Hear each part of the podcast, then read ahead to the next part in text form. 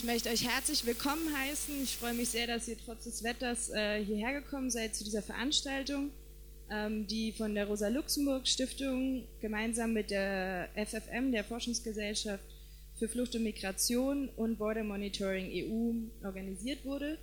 Ähm, die Veranstaltung heute Abend ist Teil einer ganzen Informationsreihe und es gab auch letzte Woche schon ähnliche Informationsveranstaltungen in Göttingen, München und Frankfurt.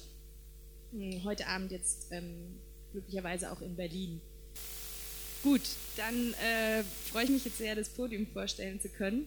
Ähm, ich freue mich sehr, dass Marc Speer da ist ähm, von Border Monitoring EU, der uns ähm, eben zur Situation auf dem Balkan einen Bericht geben wird.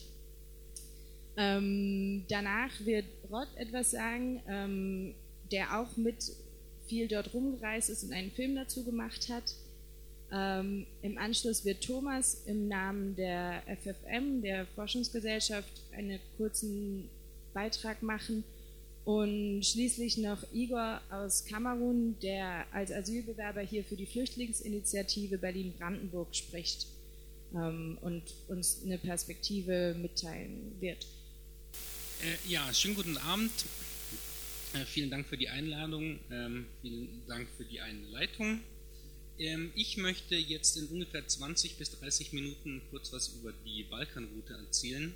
Ich möchte ein bisschen die Geschichte der Balkanroute nacherzählen und ich möchte sie ein bisschen anders erzählen, als es sonst üblich ist. Ich möchte sie nämlich anhand von Brüchen nacherzählen, von migrantischen Protesten, weil ich der oder wir der festen Überzeugung sind, dass sich diese Geschichte der Balkanroute eben über eine Erzählung über Kontinuitäten entzieht. Ich habe auch noch zwei kleine Filmchen dabei, die ich einbauen werde in meinen Vortrag. Ähm, genau. Aber kurz nochmal so eine äh, Kartenübersicht, weil ja vielleicht auch nicht jeder weiß, wo Mazedonien genau liegt. Also hinter mir seht ihr die, ähm, die Balkanroute. Diese äh, Karte ist äh, vom UNHCR, die so nett sind, seit einigen Monaten tagesaktuell diese Karte zu aktualisieren. Und man sieht da immer, ähm, wie, wie viele Leute über welche Grenzen gegangen sind und eben auch, wie die äh, Routen sich verschoben haben. Ähm, grundsätzlich kann man erstmal sagen, dass es in den Jahren 2012 bis 2014 so war, dass die Westbalkanroute, also über äh, Mazedonien, eher eine geringe Bedeutung hatte. Ähm, es ging damals noch vor allem über die äh, Ostbalkanroute, also bis 2014. Das heißt, aus, ähm, aus äh, Griechenland oder auch der Türkei sind die Leute vor allem über Bulgarien gegangen.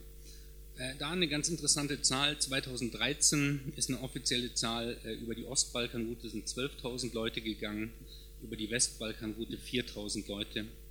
Ich, okay, ich soll ein bisschen langsamer sprechen, mache ich gerne. Ähm, genau, und also man kann solche Zahlen natürlich immer in Frage stellen, also wer wird registriert, wer wird überhaupt erwischt, wer kommt ohne Kontrolle durch. Aber trotzdem ist diese Zahl insofern interessant, weil sie halt auch nochmal verdeutlicht, inwiefern sich der, äh, die quantitative Bedeutung der Balkanroute ähm, erhöht hat, weil das sind Zahlen, also diese 12.000 plus 4.000 sind Zahlen, die wir aktuell oder die aktuell auf der Balkanroute ungefähr in drei Tagen zu beobachten sind. 2014 ähm, hat es sich dann ähm, zunehmend auf die Westbalkanroute verlangsamt, was insbesondere ähm, damit zu tun hatte, dass äh, Bulgarien einen Zaun gebaut hat an der Grenze äh, zur Türkei und die Leute dann eben zunehmend auf den, die Westroute ausgewichen sind. Ähm, Genau, somit hat seit 2014 ähm, Bulgarien, äh, Entschuldigung, Mazedonien zunehmend an äh, Bedeutung gewonnen. Und im Jahr 2014 und auch anfänglich noch 2015 war es so, ähm, dass die Leute äh, Mazedonien im Regelfall zu Fuß durch, äh, durchquert haben. Also sie sind entlang der Bahngleise gegangen, ähm, was ein paar hundert Kilometer sind, was den Hintergrund hatte, dass es äh, kaum möglich war, die öffentlichen Verkehrsmittel zu benutzen, ähm, also Busse und äh, Züge, weil, die, weil relativ klar war, wenn man das macht, wird man identifiziert als Transitmigrant und landet dann eben in Skopje im Abschiebegefängnis. Und deswegen sind die Leute ähm, tatsächlich zu Fuß gegangen, meistens in der Nacht und haben sich eben an den äh, Bahngleisen orientiert. Und da gab es auch einige Unfälle, ähm, wo Leute von Zügen erfasst worden sind, ähm, beziehungsweise gab es auch relativ aktive mafiöse Banden, die den, die Leute da äh, ausgenommen haben auf der Strecke. Ähm, genau, dann hatten wir in, in, der ersten Hälfte 2014 dann auch so eine Situation in Mazedonien, Entschuldigung, in der ersten Hälfte 2015, ähm, wo tatsächlich relativ viele Leute mit dem Fahrrad gefahren sind. Also die sind in Mazedonien mit dem Fahrrad durchquert und es gibt da sehr schöne Aufnahmen auch, wo die Leute voller Hoffnung, voller Euphorie tatsächlich auf diesen Fahrrädern sitzen und dann geisterte auch immer so die Geschichte rum, dass die ähm, dass die Fahrräder in äh, Südmazedonien eben an die Leute verkauft worden sind und dann für einen halben Preis sind sie ihnen dann in Nordmazedonien wieder abgekauft worden und dann wieder zurückgefahren worden und dann nochmal verkauft worden. Aber das ist halt so eine Geschichte, die herumgeistert. Inwieweit das tatsächlich auch stattgefunden hat, kann ich äh, nicht wirklich beurteilen.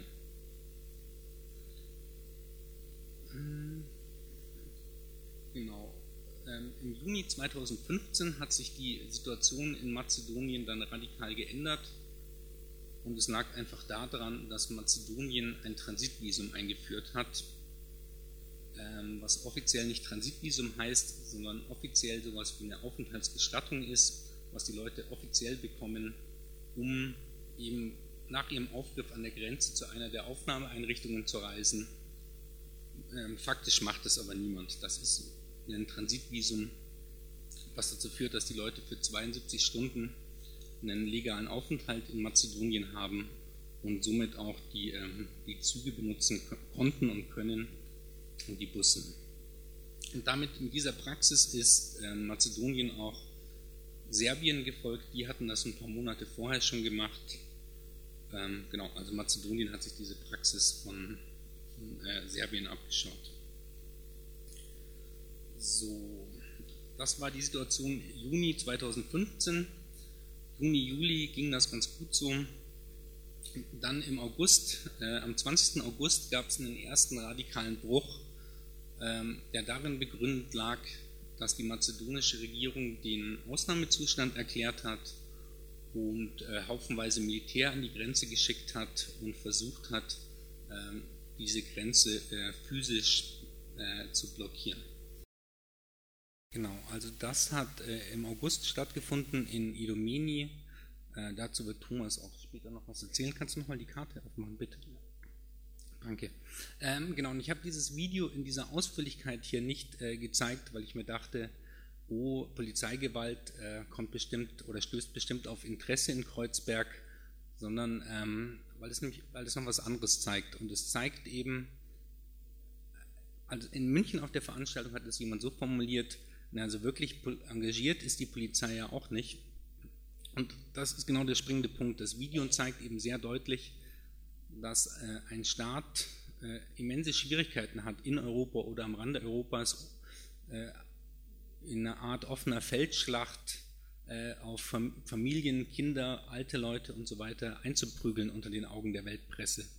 Das konnte man nicht ähm, über Tage hinweg durchziehen und es, das ist sozusagen eine, das eine Element, was in diesem Video ganz deutlich wird.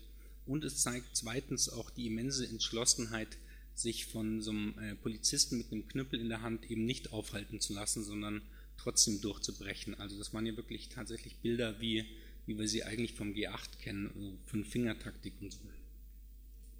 Und ähm, genau, es hatte dann tatsächlich auch zur Konsequenz, dass ähm, der, der, äh, der Ausnahmezustand, den Mazedonien verhängt hatte, drei Tage später auch schon wieder beendet werden musste und ähm, man dann sogar dazu übergegangen ist, den Transit sogar noch zu beschleunigen. Also die, faktisch hatte die mazedonische Regierung ja die Wahl, entweder dem Beispiel Ungarns zu folgen, einen massiven Grenzzaun aufzubauen und vor allem den dann auch entsprechend zu schützen, bis hin zum Schusswaffengebrauch oder aber äh, den Transit der Leute eben zu ermöglichen oder sogar noch reibungsloser äh, zu gestalten. Und die mazedonische Regierung hat sich für Letzteres entschieden und hat dann sogar angefangen, ähm, Sonderzüge einzuführen. Und bis zum heutigen Tage können äh, Transitflüchtlinge Mazedonien relativ schnell und problemlos äh, durchqueren. Mit einer Ausnahme, aber dazu später nochmal. Also es gibt nach wie vor drei bis vier Sonderzüge am Tag, die die Leute einfach durch Mazedonien durchbringen ähm, an, die, äh, an, die, äh, an die serbische Grenze. Genau. Also das war die Situation Ende August in Mazedonien am Anfang der Balkanroute. Wenig später am Ende der Balkanroute in Budapest gab es dann die Szenen am Bahnhof Keleti. Da brauche ich ja nicht näher darauf einzugehen. Ich denke, ihr habt sie auch alle noch präsent. Nur zwei Punkte dazu, die ich wichtig finde. Ähm, Keleti oder was dann aus Keleti resultiert ist, die, ähm, die äh, Öffnung der Grenzen und der Totalzusammenbruch des europäischen Grenzregimes äh, hat ganz sicher nicht stattgefunden, weil ähm, irgendwelche NGOs interveniert haben, es Gerichtsentscheidungen gab und so weiter und so fort, sondern einfach deswegen, weil die Leute sich ihr Recht auf Bewegungsfreiheit einfach genommen haben, was dann ja im Marsch auf der Autobahn gemündet hat, was tatsächlich der Punkt war, wo sich Angela Merkel dazu gezwungen sah, die Grenzen zu öffnen. Also der Spiegel hat es sehr, sehr, sehr, detailliert nachvollzogen, was da genau passiert ist. Und da gehe ich jetzt nicht ins Detail, aber es ist bewiesen, dass das tatsächlich der Moment war, wo die Grenzen dann geöffnet worden sind. Das da alles zusammen der Höhepunkt der, äh, der Migration oder der Höhepunkt im Sommer der Migration, das europäische Grenzregime total zusammengebrochen. Die Leute haben sich ihre Bewegungsfreiheit äh, genommen, einfach und dann haben wir eine Situation gehabt, wir sind dann übergegangen zu dem, was ich probiert habe, als Herbst staatlich organisierter Mobilität zu beschreiben. Also das, was ich gerade schon bei Mazedonien erwähnt hatte, war, dass man eben angefangen hat oder dass die Staaten angefangen haben, tatsächlich ähm, Züge zu organisieren, Sonderzüge zu organisieren, um die Leute möglichst schnell äh, durch das eigene Territorium durchzubringen.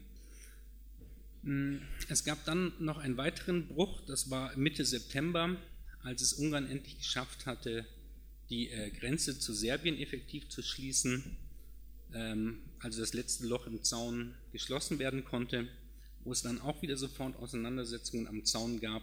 Schlussendlich die serbische Regierung sich allerdings dann dazu entschieden hat, sich nicht zum Helfershelfer der ungarischen Regierung machen zu lassen, sondern die Leute einfach äh, an die serbisch-kroatische Grenze gebracht hat, also hier. Und dann hat sich die Route eben verlagert. Ganz am Anfang haben die äh, Kroaten sich noch gedacht, naja, oder haben sich da so einer Bauernschleue bedient und haben die Leute dann einfach direkt mit Zügen hier an die kroatisch-ungarische Grenze gebracht. Also sozusagen am serbisch-ungarischen Grenzzaun vorbei, einfach hier rein nach Ungarn. Und dann hat sich für ein paar Wochen auch Ungarn geschlagen gegeben und ist auch zu dieser Mobilität übergegangen und hat in knapp 100 Sonderzügen die Leute direkt an die österreichisch-ungarische Grenze gebracht. Das waren ungefähr ähm, 130.000 Leute. Das weiß man sehr genau, weil die ungarische Polizei nichts mehr gemacht hat, keine Fingerabdrücke mehr abgenommen hat, aber sie haben die Leute noch gezielt, die sie äh, transportiert haben. Genau, dann hat sich die Route über Kroatien, verlag, äh, Kroatien verlagert. Hier war dann äh, auch zu, nach ungefähr einem Monat, und hat sich dann ähm, nach Slowenien verlagert. Und ähnlich wie zuvor schon Kroatien hat Slowenien erstmal total panisch reagiert. Also man hatte den Eindruck, die Regierung hat überhaupt nicht damit gerechnet, dass sowas passieren könnte, dass auf einmal tausende äh, Flüchtlinge jeden Tag auf, den, auf, das eigene Territorium kommen, wobei ja eigentlich ein Blick auf die Landkarte äh, gereicht hätte, um zumindest diese Prognose treffen zu können.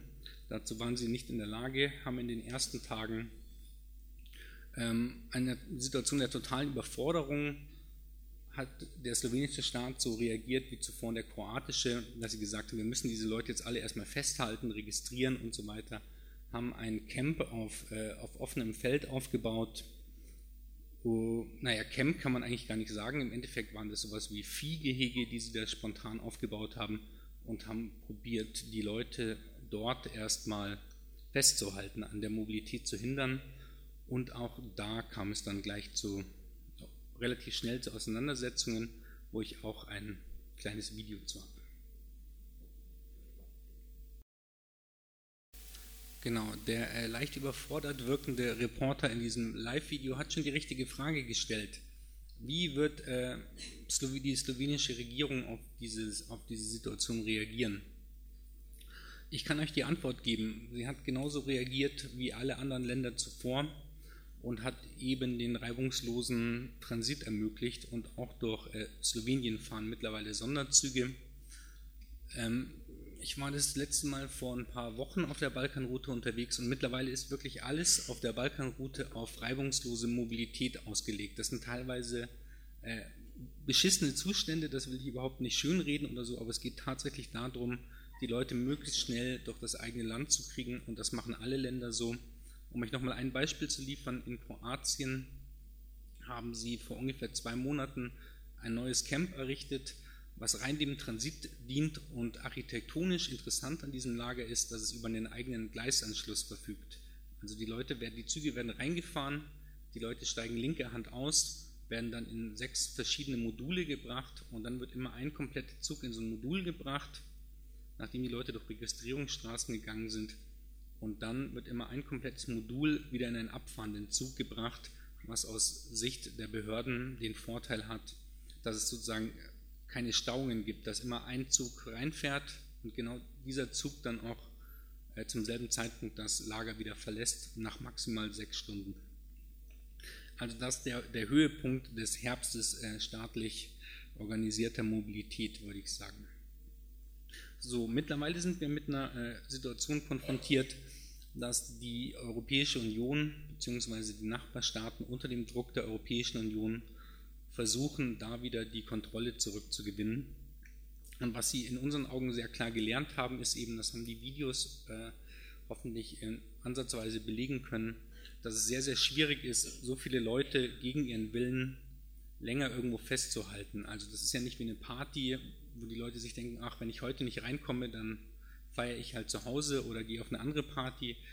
Es gibt eben diesen starken Wunsch, diesen, äh, diesen starken ja, diesen starken Wunsch, eben weiterzukommen auf der Route, weiterzugehen und halt nicht einfach zurückgehen oder zu gehen oder sich tagelang aufzuhalten und aufhalten zu lassen. Und dieser, dieser Versuch der Rückeroberung äh, der Kontrolle in dem, was ich äh, als ähm, ja, im Winter der Kontrolle bezeichnen würde, der spielt sich vor allem aktuell in Idomeni ab.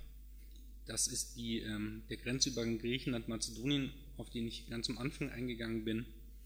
Und da ähm, wird gerade eine Politik der Segregation umgesetzt, was eben bedeutet, dass man die, dass dort nur noch Iraker, Syrer und ähm, Afghanen passieren dürfen und alle anderen dort äh, nicht weiter durchgelassen werden. Und dazu wird Thomas später auch mal was sagen.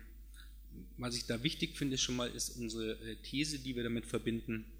Es wird sozusagen offiziell wird behauptet, es ginge darum, dass man sozusagen nur die richtigen Flüchtlinge reinlässt und die Wirtschaftsmigranten da schon aufhält. Und das ist in unseren Augen nur ein vorgeschobenes Argument. Es, in unseren Augen ist es so, dass da eben versucht wird, kleinere Gruppen erstmal abzuspalten und dann sozusagen in einem Prozess es komplett zuzumachen, aber sich erstmal auf kleinere Gruppen zu konzentrieren, eben aus, dem, aus, dem, aus den Erfahrungen heraus, die sie gemacht haben, dass es kaum möglich ist, größere Gruppen tagelang festzuhalten. Das wäre es erstmal von meiner Seite.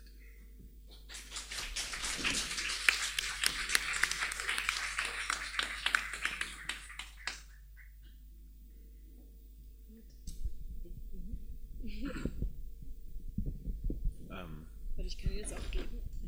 Nein, hier ist okay. okay. Ähm, ähm, ich bin Rod, ich bin Rodrigo. Ähm, ich mache das in Deutsch. Äh, wenn ja, wenn ich das falsch mache, bitte entschuldige sich. Ähm, ja, äh, als äh, Marc gesagt hat, also wir haben auch das ähm, Route gemacht.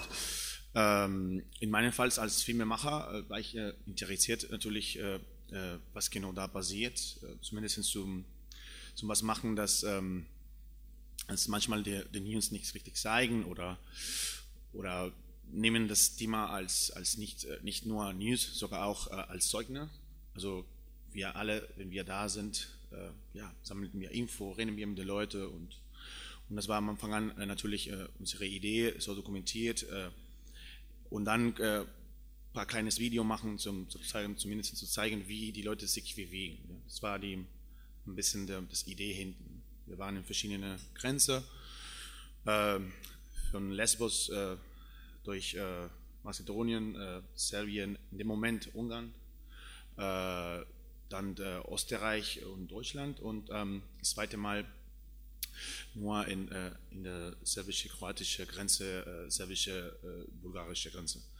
Ähm, einfach nur vor dem, dem Film äh, sagen, dass ähm, als Idee ist äh, natürlich nur ein paar Minuten, äh, ein Video, äh, zweieinhalb Minuten, dann sechs Minuten, ein bisschen was erzählt, dann natürlich sind natürlich da in, in, in der Festplatte praktisch so viele Interviews oder viele andere Material, dass wir wollen uns äh, langsam, langsam sammeln und auch zeigen, verschiedene äh, Veranstaltungen. Aber Hauptsache ist, dass äh, ja, wie die Leute sich bewegt, äh, was, die, was die genau brauchen, wie das aussieht, ist, war die, das Ziel von das Video und ja, ich hoffe, dass so dass das Video alleine spricht. Äh, danach natürlich Fragen und so. Äh, die erste Ähm, äh, ja, also das ist, äh, ist unser erstes Video. Das, äh, das war ein bisschen so unsere Recherche praktisch für danach entwickeln das, äh, was äh, Bombing Europe Idee natürlich war äh, vorher als Idee und dann waren wir schon unterwegs, ein bisschen so das zum bisschen zu zeigen. Ähm, das zweite Video, das jetzt wir zeigen, ist äh, praktisch die zweite Folge, also die zweite Schritt. Das, wir waren äh, unterwegs, äh, wenn das Video, also das Bus auch äh, dabei war, äh, nur ein Teil für die, für, für, für die, für die, für die Route, äh, genau äh, in der Grenze zwischen Serbien und Kroatien. Und ja, die Situation da war sehr, sehr viel eskaliert. in dieses Video, das wir jetzt zeigen, am Anfang sind auch andere Bilder, das äh, Marc und, und, und, und, andere vor uns äh, äh, auch im Spielfeld gemacht hat, auch in Botobo, äh, auch an äh, andere, andere Orten, wo äh, in dem Moment auch in der Balkanroute äh, Dinge zumindest passiert. Und das ist eine kleine Mischung zwischen äh, diesen Bildern und den Bildern, das wir auch danach mit dem Bus gemacht haben. Äh, ja.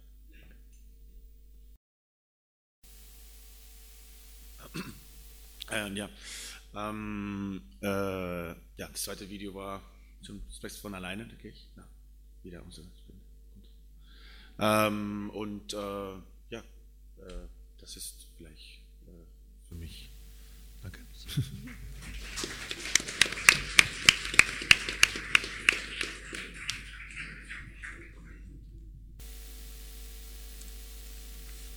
Jetzt darf ich? Ja, sehr gern. Dankeschön. Ähm, ich schicke noch mal kurz was voraus, weil jetzt öfter von Moving Europe die Rede war.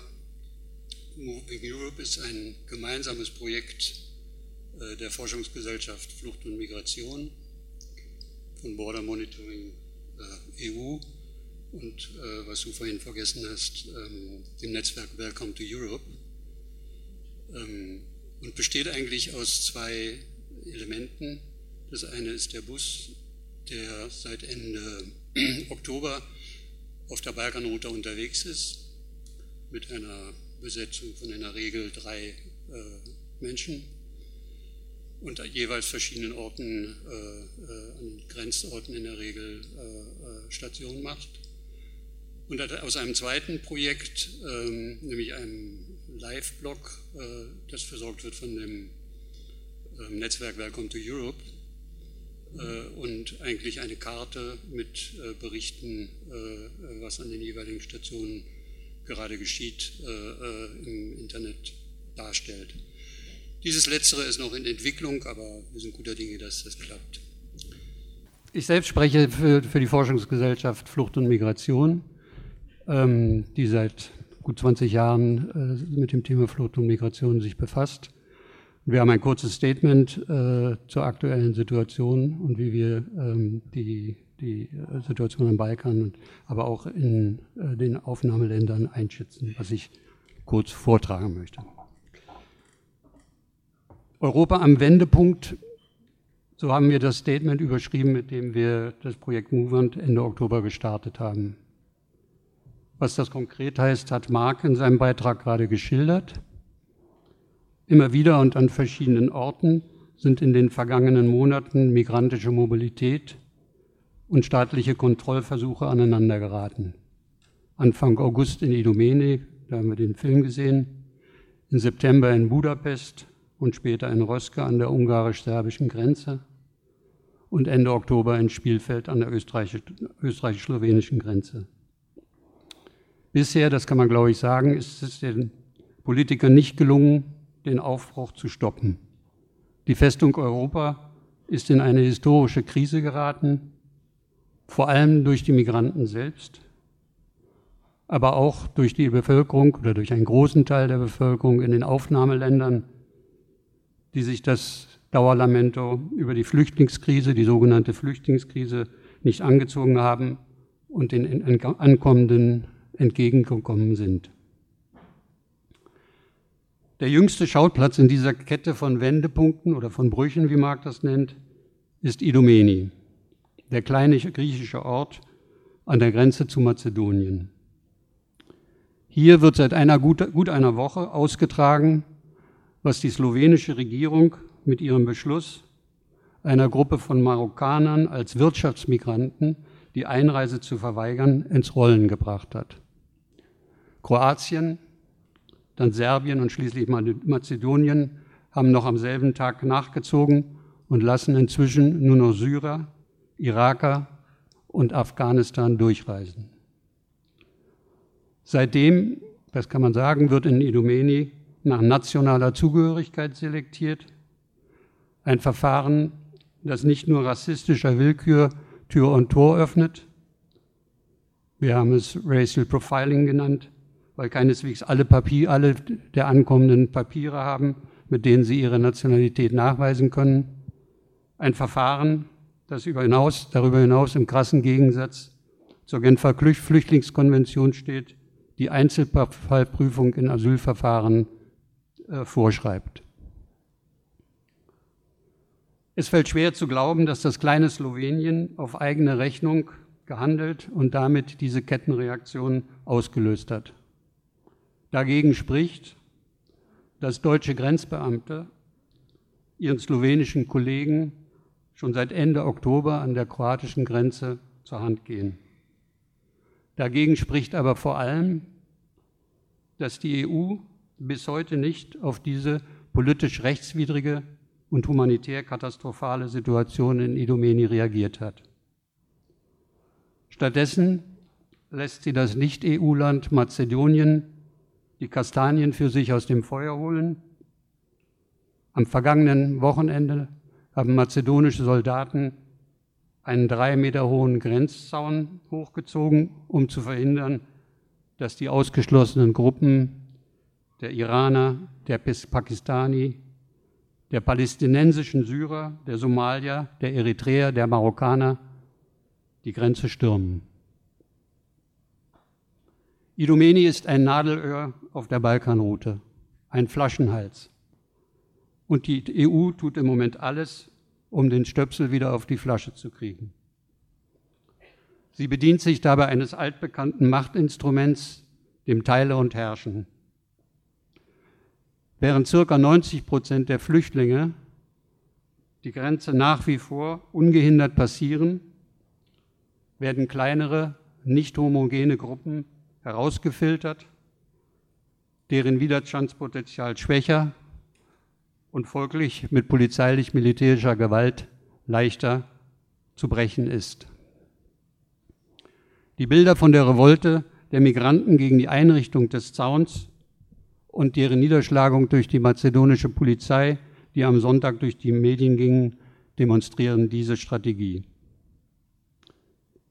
Zu erwarten ist, dass dieselbe Strategie auf die nächstgroße Gruppe der Migranten angewandt wird, sollte sie in Indubini Erfolg haben. Die zynische Bemerkung von de Maizière, dass die Afghanen doch in ihrem Land bleiben könnten, da so viel Entwicklung, Entwicklungshilfe dorthin geflossen sei, ist möglicherweise als Hinweis darauf zu deuten, welche Gruppe damit gemeint sein könnte. Wir haben das Projekt Moving Europe mit dem Ziel gestartet, unser Möglichstes zu tun, damit die Route über den Balkan offen bleibt. Präsenz zeigen gegenüber den staatlichen Sicherheitsorganen und sichtbar zu sein, wo es zu gewaltsamen Konfrontationen kommt, verstehen wir als wichtigen Beitrag, mit dem wir die Forderung der Migranten nach offenen Grenzen unterstützen.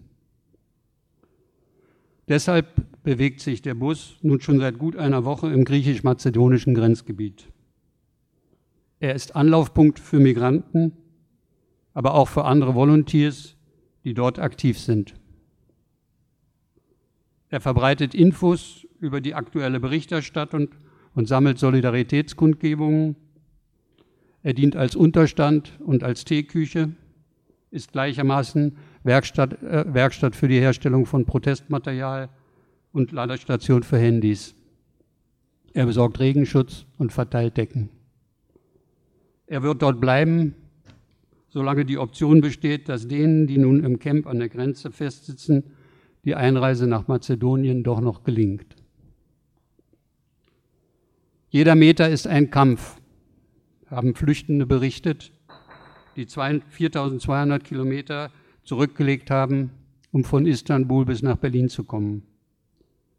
Für einen kleinen Teil von ihnen, für einen wirklich kleinen Teil von ihnen, ist die Hürde in Idomeni im Moment besonders hoch. Ihnen gilt unsere Solidarität, um dem Versuch der Spaltung der Migrationsbewegung entgegenzuwirken. Ich zeige Sie jetzt mal den Film. Das ist noch ein kleiner Video, der zeigt, der zeigt, wie die augenblickliche Situation in Idomeni ist. Dieser Film ist noch vor ähm, äh, entstanden, bevor die mazedonischen Soldaten die, den Zaun errichtet haben. Am Samstag hat es dann gegen diesen Zaun die äh, benannte Revolte gegeben, die im Laufe des Samstags dann aber niedergeschlagen worden ist. Ich möchte einen zweiten Aspekt erwähnen, der uns wichtig ist. Europa steht am Wendepunkt. Die Bedeutung dieses Satzes, wie wir sie verstehen, geht allerdings über diese aktuellen Konfrontationen entlang der Balkanroute hinaus. Auch wenn die EU alles daran setzt, um die Migration von der Türkei über Griechenland und den Balkan nach Deutschland und bis nach Skandinavien zu entschleunigen und in geordnete Bahnen zu lenken, so wird es ihr nicht gelingen, diese globale soziale Bewegung dauerhaft zu unterbinden. Zäune und Lager Hotspots und Frontex sowie eine auf Abschreckung getrimmte Innenverwaltung erschweren den Aufbruch, aber halten ihn nicht auf. Und selbst wenn die EU bereit ist, den hohen Preis zu zahlen, der ihr, der, der ihr die Türkei gerade abverlangt, und selbst wenn Erdogan umsetzt, was er im Gegenzug verspricht, dann ist der Flüchtlingsstrom damit keineswegs zum Erliegen gebracht um es zugespitzt zu sagen. Mit den alten Mustern von Abschiebung, Internierung und Repression wird sich die Richtung der Geschichte nicht umkehren lassen.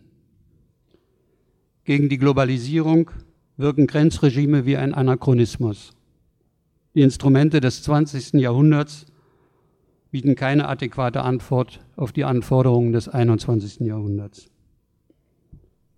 will heißen, die Migranten kommen, ob wir es wollen oder nicht. Und sie fliehen nicht nur vor Krieg und Gewalt, vor korrupten Diktaturen und religiös motivierter Intoleranz. Sie sind nicht nur Opfer, sondern Subjekte, die ihren legitimen Anspruch auf ein besseres Leben reklamieren. Damit wird schon durch ihre Anwesenheit bei uns die soziale Frage neu auf die Tagesordnung gesetzt und die Normalität von Austerität und Prekarisierung relativiert. Wann ist das letzte Mal so offen über die Wohnungsfrage geredet? Wann das letzte Mal die Option der Zwangsenteignung von Kommunalpolitikern ernsthaft in Erwägung gezogen worden? Wir begreifen dies als Chance. Den Anfeindungen von rechts zum Trotz und wohlwissend, dass Politiker nicht zögern werden, Verteilungskämpfe zu initiieren und Unternehmer schon morgen Luft wittern, weil sie hier ein riesiges Arbeitskräftepotenzial sehen, aus dem sie schöpfen können, um den Mindestlohn zu umgehen. Trotzdem, wir begreifen dies als Chance, dass die Dynamik der Flüchtlingskämpfe die sozialen Auseinandersetzungen hier inspiriert und die Forderungen nach bezahlbaren Wohnungen für alle, nach gleichem Zugang zur medizinischen Versorgung und Bildung, nach Grundeinkommen und erhöhten Mindestlohn mit neuen Inhalten gefüllt werden. Damit würden wir nicht nur den ankommenden Menschen, sondern auch uns selbst den Weg in ein neues Europa eröffnen.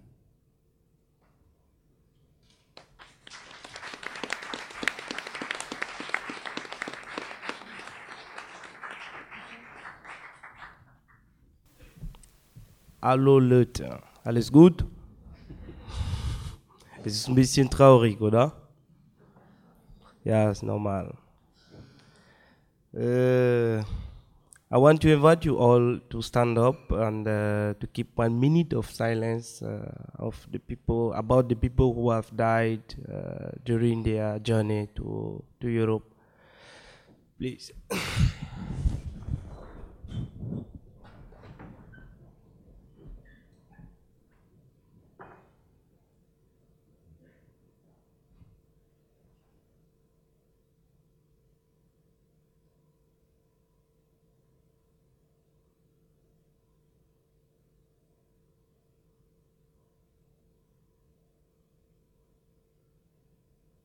Thank you.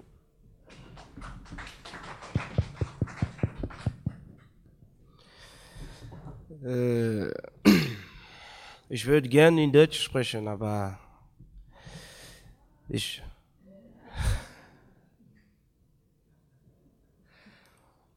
Okay. Ich würde in Französisch reden. Dann kann äh, Ferdinand übersetzen. Euh,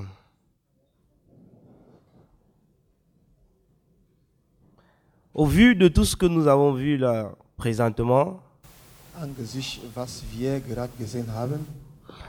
on a l'impression que le monde s'écroule. geht. On a l'impression que il n'y a plus de solution. Wir, wir sind der Mann, man denkt, dass keine Lösung mehr gibt es. Et lorsque je vois le travail que mes frères ici présents ont réalisé, je dis c'est déjà un début de solution. Wenn ich, wenn ich sehe, was äh, mein Kumpel hier vorne gemacht haben, ich denke, das ist ein Anfang der Lösung. Mais est-ce que c'est suffisant? C'est la question que nous devrons nous poser. ist das genug? Es ist die Frage, die wir alles stellen müssen. Est-ce que c'est certains qui doivent faire les recherches? Et vous, vous venez, vous devez juste venir écouter, vous informer. Gibt es die Leute, die Recherche machen müssen und die anderen, die nur zuschauen und zuhören müssen? Au fait, je pense que chacun d'entre vous présents là devrait se poser la question pourquoi est-ce qu'il est là? Il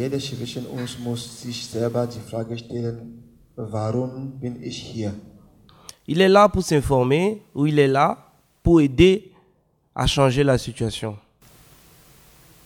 Ich bin hier, ich bin, ich bin da, nur mich zu informieren oder bin ich hier, um die Situation auch zu verändern?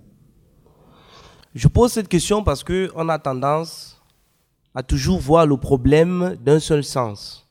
Tout comme Ich stelle diese Frage, weil man äh, hat immer diese, man sieht das Problem nur in einer Seite.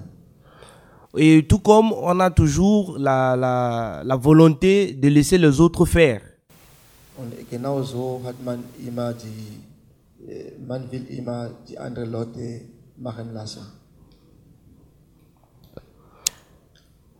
Je sais que vous n'êtes pas informé sur ce qui se passe. Vous, avez été bien, bien entendu informé sur ce qui se passe euh, du côté des Balkans.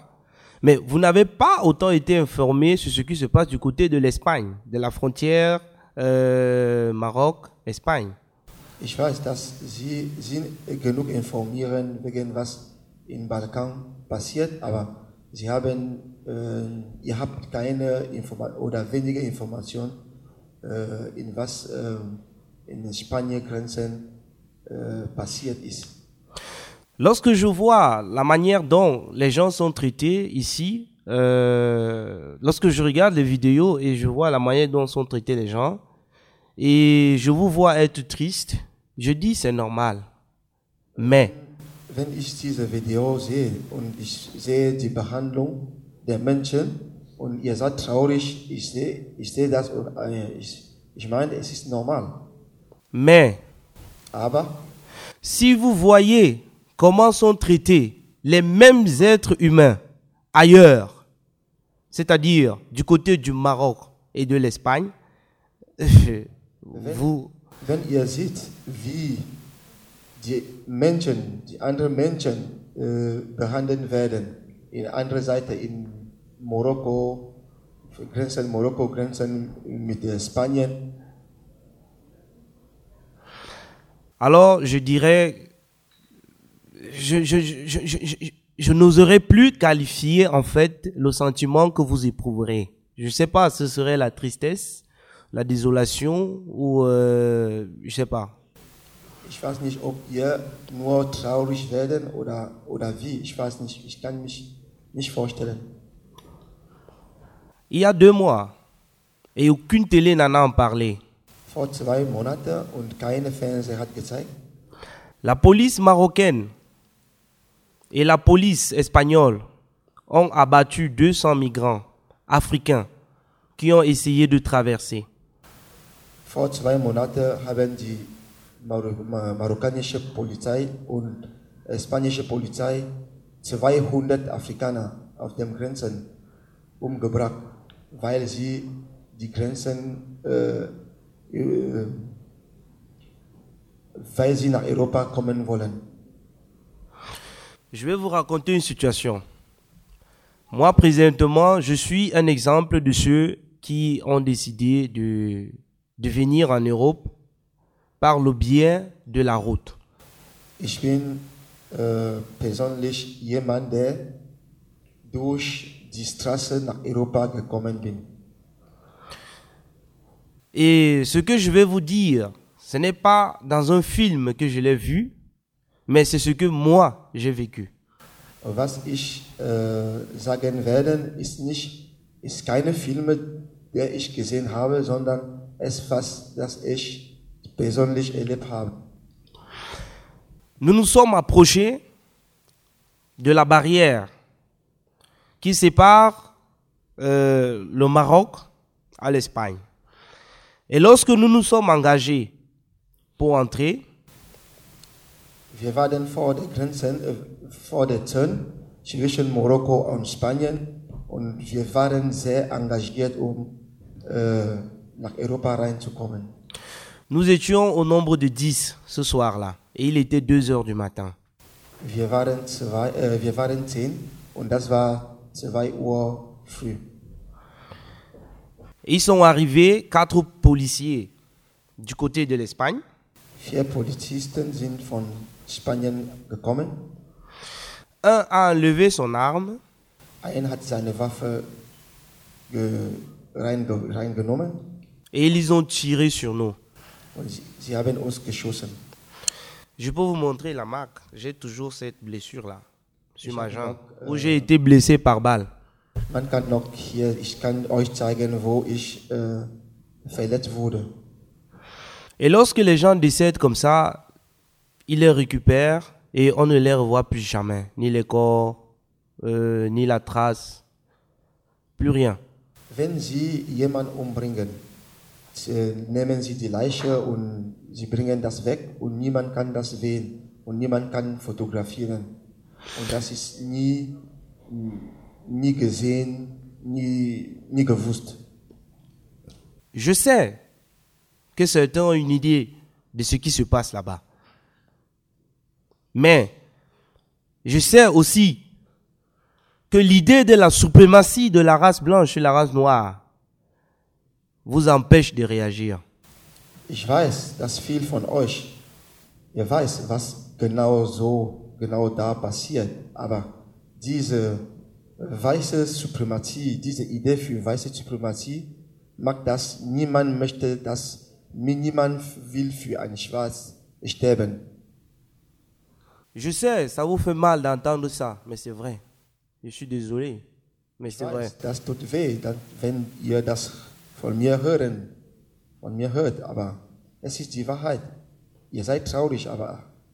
das sagen? C'est vrai. J'ai travaillé avec des groupes politiques. Beaucoup euh, ont essayé de s'engager. Mais à la fin, qu'est-ce que ça a donné? C'est toujours la même histoire. Lorsqu'il y a quelque chose concerne euh, l'Afrique subsaharienne, l'Afrique noire, on s'en fout. Ouais. Ich habe mit vielen politischen Gruppen hier in Berlin gearbeitet, aber es ist die gleiche Geschichte immer. Wenn es um äh, Schwarzafrikaner geht, es, man hat äh, wenige oder kaum Lust.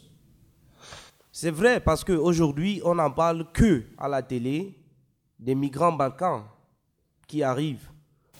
Man spricht heute vor der, äh, am Fernseher, die Fernseher sprechen immer nur wegen äh, die Leute über Balkan, über, äh, ja, über Balkan, die nach Deutschland kommen. On dit qu'en Afrique, euh, euh, en Syrie, en Irak et dans ces pays-là, il y a des génocides, il y a des guerres. Est-ce qu'en Afrique, actuellement, il n'y a pas de guerre Man sagt, dass äh, man unterstützt die Leute aus Syrien, Afghanistan und so weiter, weil dort gibt es Krieg.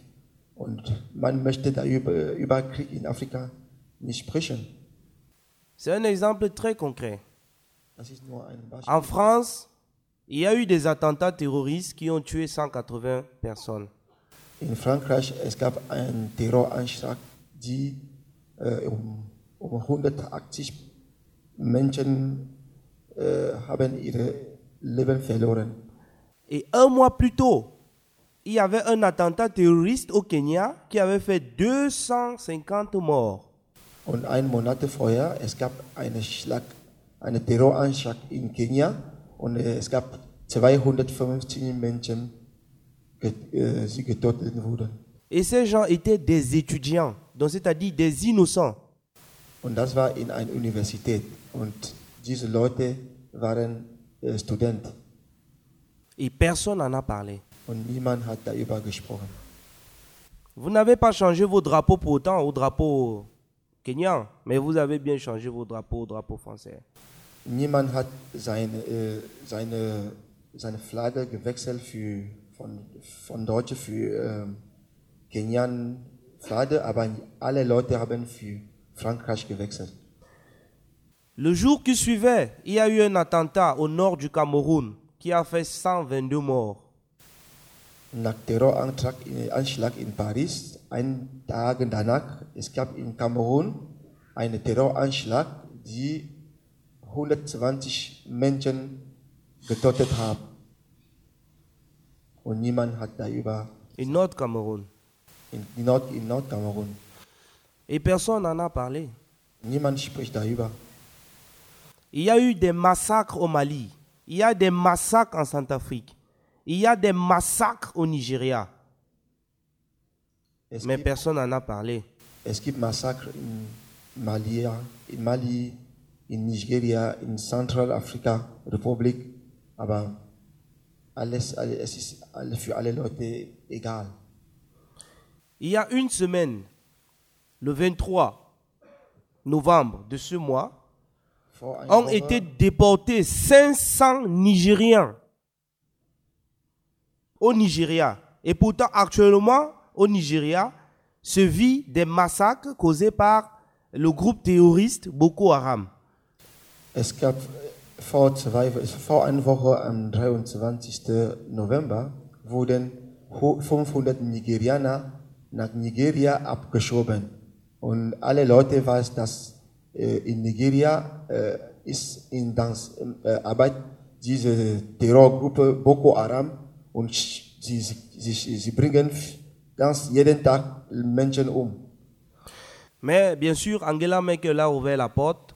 Les Français ont ouvert les portes, les Belges, les pays au Balkan, parce que bien sûr, euh, physiquement, ils se ressemblent. Nous autres, nous ne sommes que des, euh, des singes qui vont venir salir les rues de l'Europe.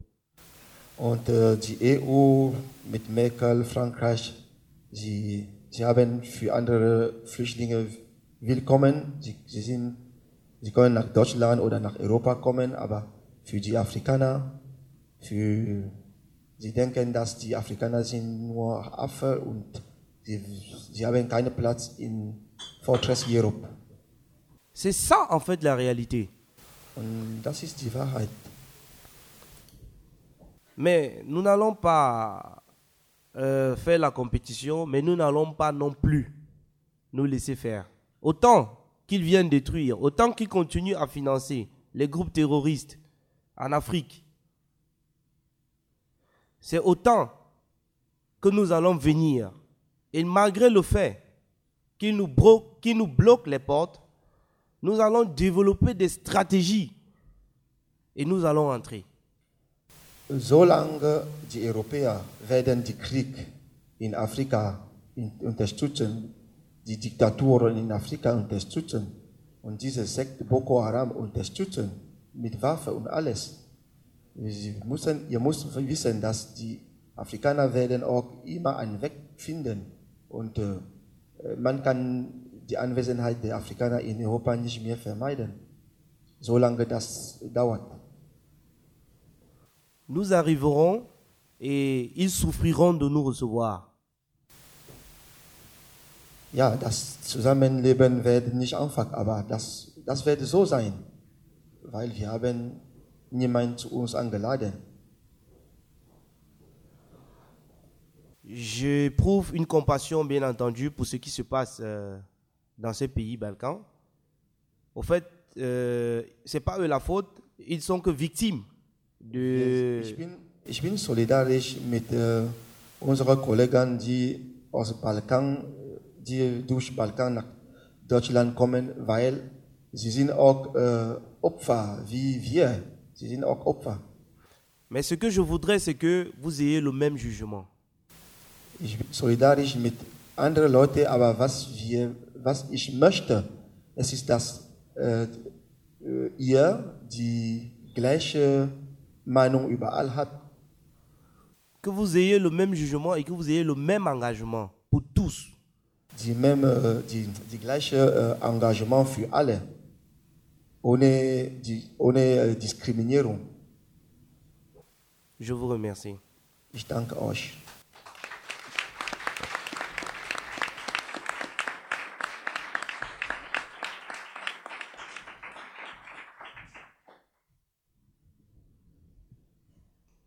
Vielen herzlichen Dank an alle auf dem Podium.